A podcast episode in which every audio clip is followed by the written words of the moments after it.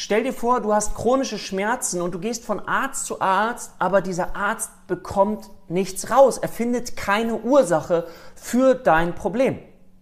Dann willkommen in der Welt eines Menschen, der unter einer somatoform Schmerzstörung leidet. Also das heißt, ich habe an einer Stelle Schmerzen, das kann Rücken sein, das kann Kopfschmerzen sein, das kann alles Mögliche sein. Ich habe diese Schmerzen, ich gehe zum Arzt und der Arzt findet nichts raus. Also die Schmerzen sind für den Betroffenen natürlich absolut real und können das tägliche Leben absolut beeinflussen. Ich treffe mich weniger mit Freunden, ich mache weniger Sport. All das zieht sich zurück, was dann natürlich die Gefahr birgt, dass jemand obendrauf noch eine depressive Erkrankung mitbekommt, weil er eben überhaupt keinen Selbstwert mehr spürt, kein Gefühl von Gemeinschaft mehr aufbauen kann. Und deswegen ist es wichtig, dass wir da in diesem Bereich der Psychosomatik eben psychotherapeutisch unterstützen können können, damit die Menschen wieder ein erträgliches, sinnvolles und glückliches Leben führen können.